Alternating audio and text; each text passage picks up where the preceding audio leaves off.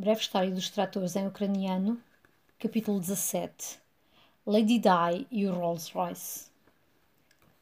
Ofereceram um gato à Valentina e ao Stanislav. Eles puseram-lhe o nome de Lady Di em honra de Diana, princesa de Gales, que muito admiram. O presente foi da vizinha da senhora Zadchuk e é mais um gatinho do que um gato e bastante menos bonito do que a inspiradora do nome. É preto com manchas brancas aqui e ali, olhos claros orlados de rosa e um nariz úmido rosa claro.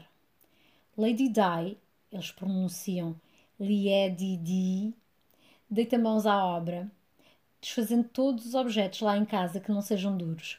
Ao fim de algumas semanas, descobrem que é macho e não fêmea. A minha mãe nunca teria cometido tal erro. E o gato começa a urinar em todo o lado. Agora, ao cheiro das maçãs podres, das refeições pré-cozinhadas, meio comidas, a ganhar bolor e ao odor de um quarto sem ventilação de um homem idoso, acrescenta-se o cheiro a urina de gato.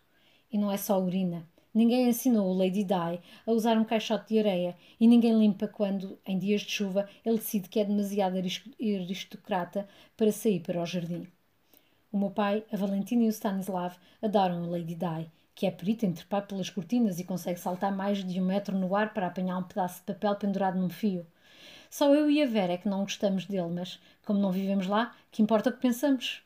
O Lady Di tornou-se um filho substituto para eles. Sentam-se de mãos dadas, maravilhados com o seu gênio e beleza. É apenas uma questão de tempo, com certeza, até lhe ensinarem a provar Pitágoras a partir dos primeiros princípios. Ele recusa-se a considerar sequer o divórcio, Vera. Sentam-se ali de mãos dadas a babar-se com o maldito do gato. Francamente, é demais. Bem que disse que o devíamos ter interditado, diz a mana mais velha. É a opinião da Valentina. Pois, e nisso tem razão por mais desalmada que seja. É evidente que o pôs outra vez debaixo da pata até conseguir o passaporte. Os homens são tão estúpidos. Vera, que história é essa de teres querido que a mãe se divorciasse dele? O que é que estás a dizer? Ele diz que tentaste convencer a mãe a divorciar-se dele. Tentei, não me lembro. Que pena não ter conseguido. Seja como for, o resultado é que o demoveu completamente da ideia do divórcio. Estou a ver que tenho lá a ir falar pessoalmente com ele. No entanto, Pouco depois acontece uma coisa que o leva a mudar de ideias. Um dia de manhã cedo, ele telefona e começa a disparatar acerca de um grande rolo. Eu estou cheia de pressa para ir trabalhar e tento convencê-lo a ligar mais tarde, mas por fim ele consegue exprimir a ideia dele. É o rolo que está no jardim da frente, no relevado. Papá, de que é que estás a falar? Que rolo? O roller! Rolls Royce! A Valentina atingiu o apogeu dos seus sonhos da vida no Ocidente. É proprietária de um Rolls Royce. É um sedan de 4 litros que lhe foi vendido pelo Eric Pike pela módica quantia de 500 libras, pagas pelo meu pai. Tem agora um Lada na garagem, um Rover na rampa e um Roller no relevado. Nenhum dos carros está registado, nem tem seguro. E ela ainda não tirou a carta de condução. Quem é esse Eric Pike, papá? Recordo-me da mensagem que encontrei escondida na gaveta das cuecas com a sanduíche de fiambre meio comida. Por sinal, é um tipo muitíssimo interessante. Já foi piloto da RAF, piloto de caças de propulsão a jato, agora é vendedor de carros em segunda mão. Tem um bigode soberbo. E dá-se muito bem com a Valentina? Não, não. Acho que não. Não têm nada em comum. Ela não se interessa minimamente por carros, exceto como veículos para se exibir. Por acaso, até é um carro muito bonito. Pertencia ao, ao património de Lady Glaswain. Acho que foi usado, usado como máquina agrícola durante muitos anos para transportar feno, ovelhas, sacos de adubo, tudo. Quase como um trator. Agora precisa de umas reparações.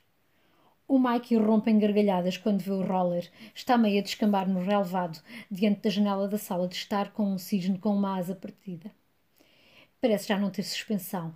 Derrama-se óleo da parte inferior, contaminando a relva. A pintura, que em tempos foi branca, é agora uma miscelânea de remendos de tinta, massa e ferrugem. Ele e o meu pai dão várias voltas ao carro, dando-lhe palmadas, apalpando aqui e ali e abanando as cabeças. Ela quer que eu o mande arranjar, diz o meu pai com um impotente encolher de ombros, como se fosse o príncipe de um conto de fadas a quem foi acometida uma tarefa impossível para testar o seu amor pela bela princesa. Na minha opinião, não tem reparação possível, diz o Mike. Além disso, onde é que ia arranjar peças? Pois é, precisa de peças e mesmo assim não há garantia nenhuma de que ande, diz o meu pai. É pena, um carro destes devia andar para sempre, mas é evidente que sofreu maus tratos no passado. Mesmo assim, é uma beleza. Nesse preciso momento, a Valentina aparece vinda do interior de casa. Embora seja junho e o tempo esteja ameno, ela está com um enorme casaco de peles, justo na cinta e de ombreiras largas, pôs à volta do corpo, metendo as mãos nos bolsos, ao estilo das estrelas de cinema.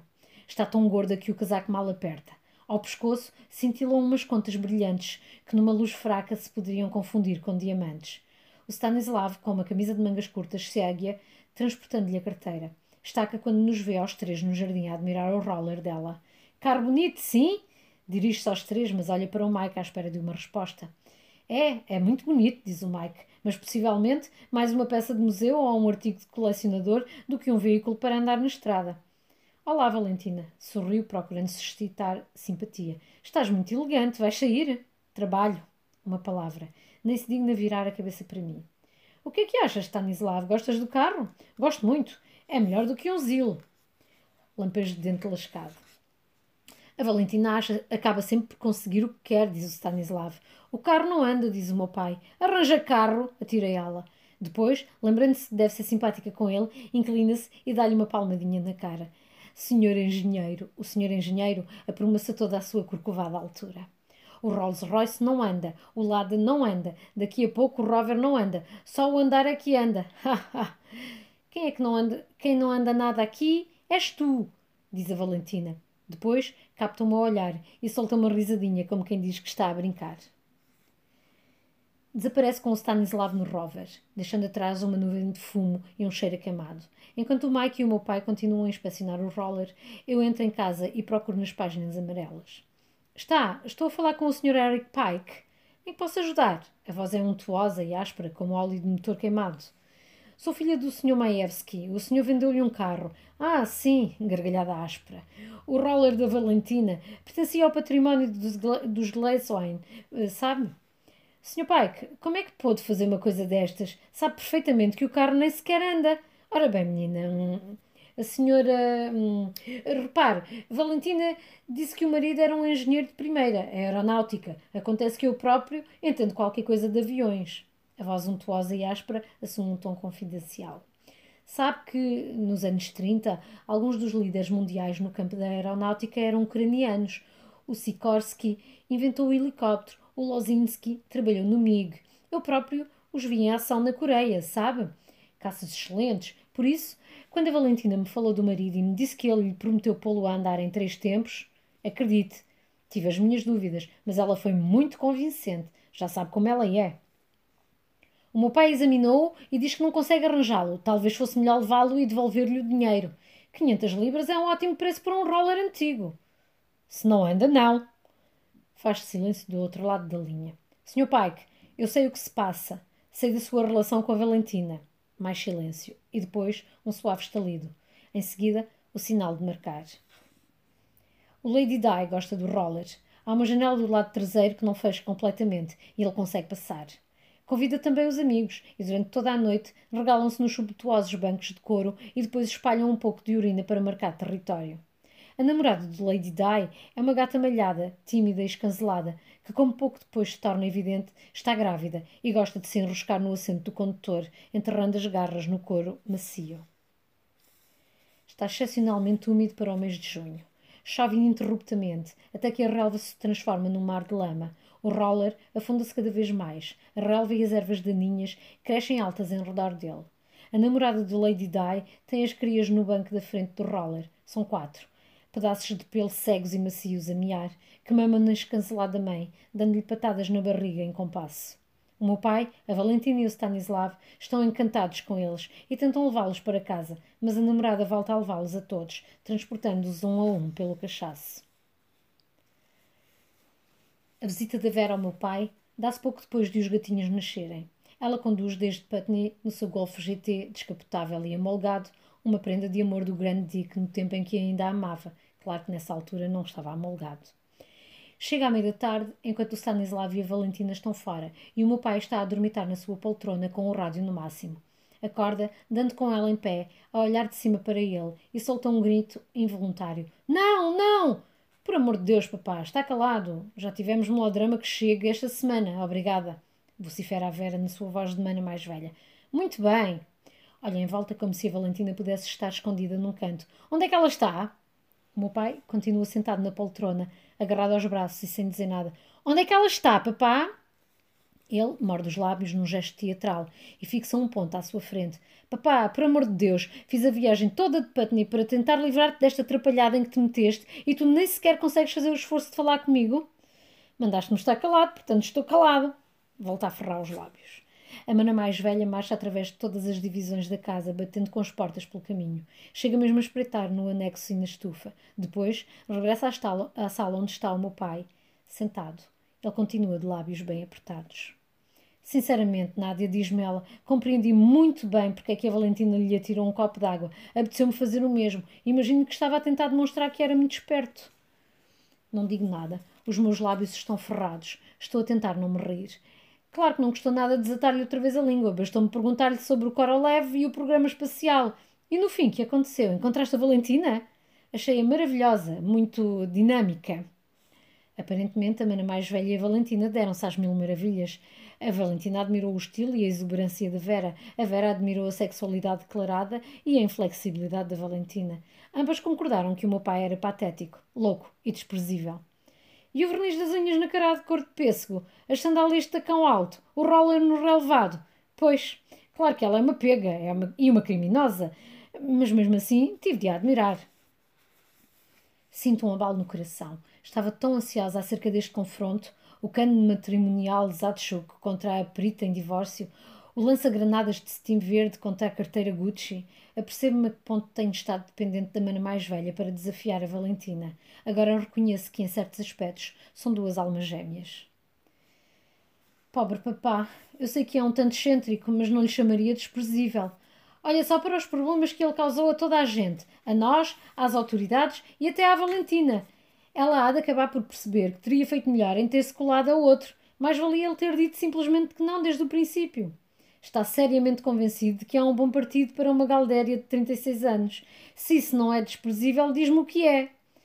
Mas foi ela que o induziu enganosamente, bajulou-o, fê-lo sentir-se jovem e sexy. Ele deixou-se bajular porque, no fundo, acredita que é muito superior. Julga-se tão inteligente que consegue ludibriar o sistema. Não é a primeira vez que faz uma coisa destas. De que é que estás a falar?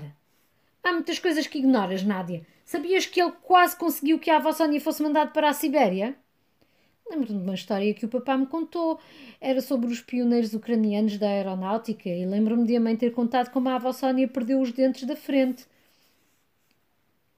Depois de se ter formado pelo Instituto de Aeronáutica em Kiev em 1936, o meu pai quis ir para a Universidade de Kharkov, onde Lozinski e outros lideravam desenvolvimentos na propulsão a jato mas em vez disso foi mandado para Perm, no leste, nos contrafortes dos Urales, para dar aulas numa academia de formação da Força Aérea Soviética.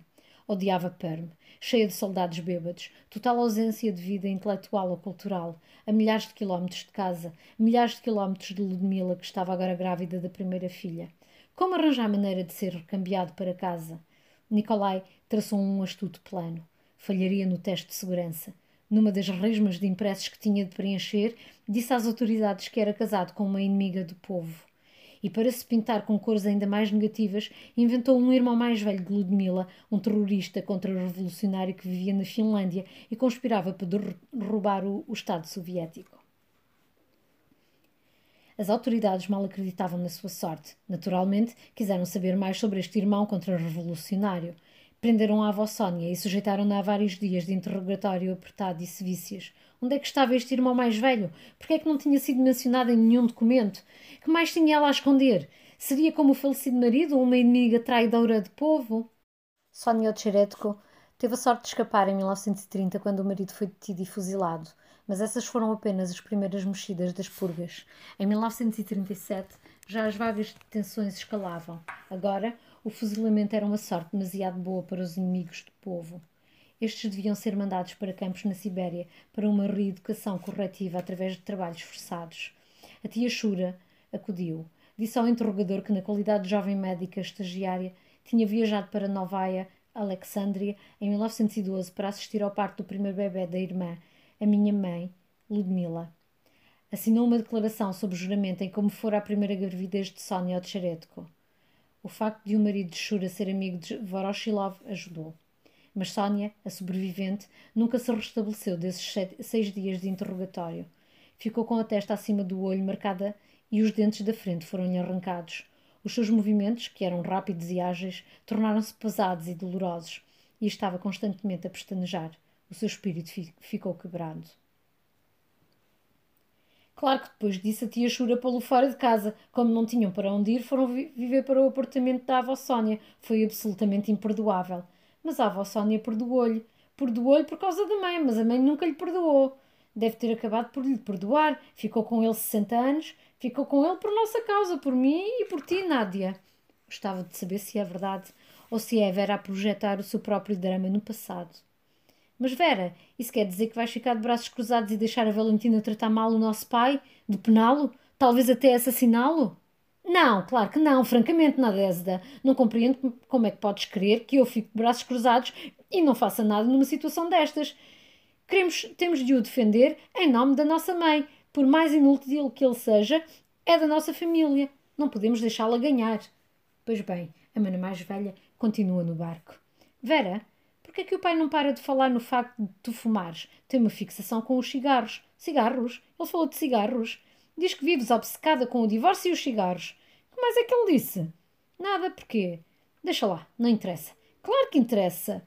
Nádia, porquê que andas sempre a remexer no passado? A voz dela é tensa e seca. O passado é infecto. É como um esgoto. Não é sítio para brincar. Deixa-o. Esquece.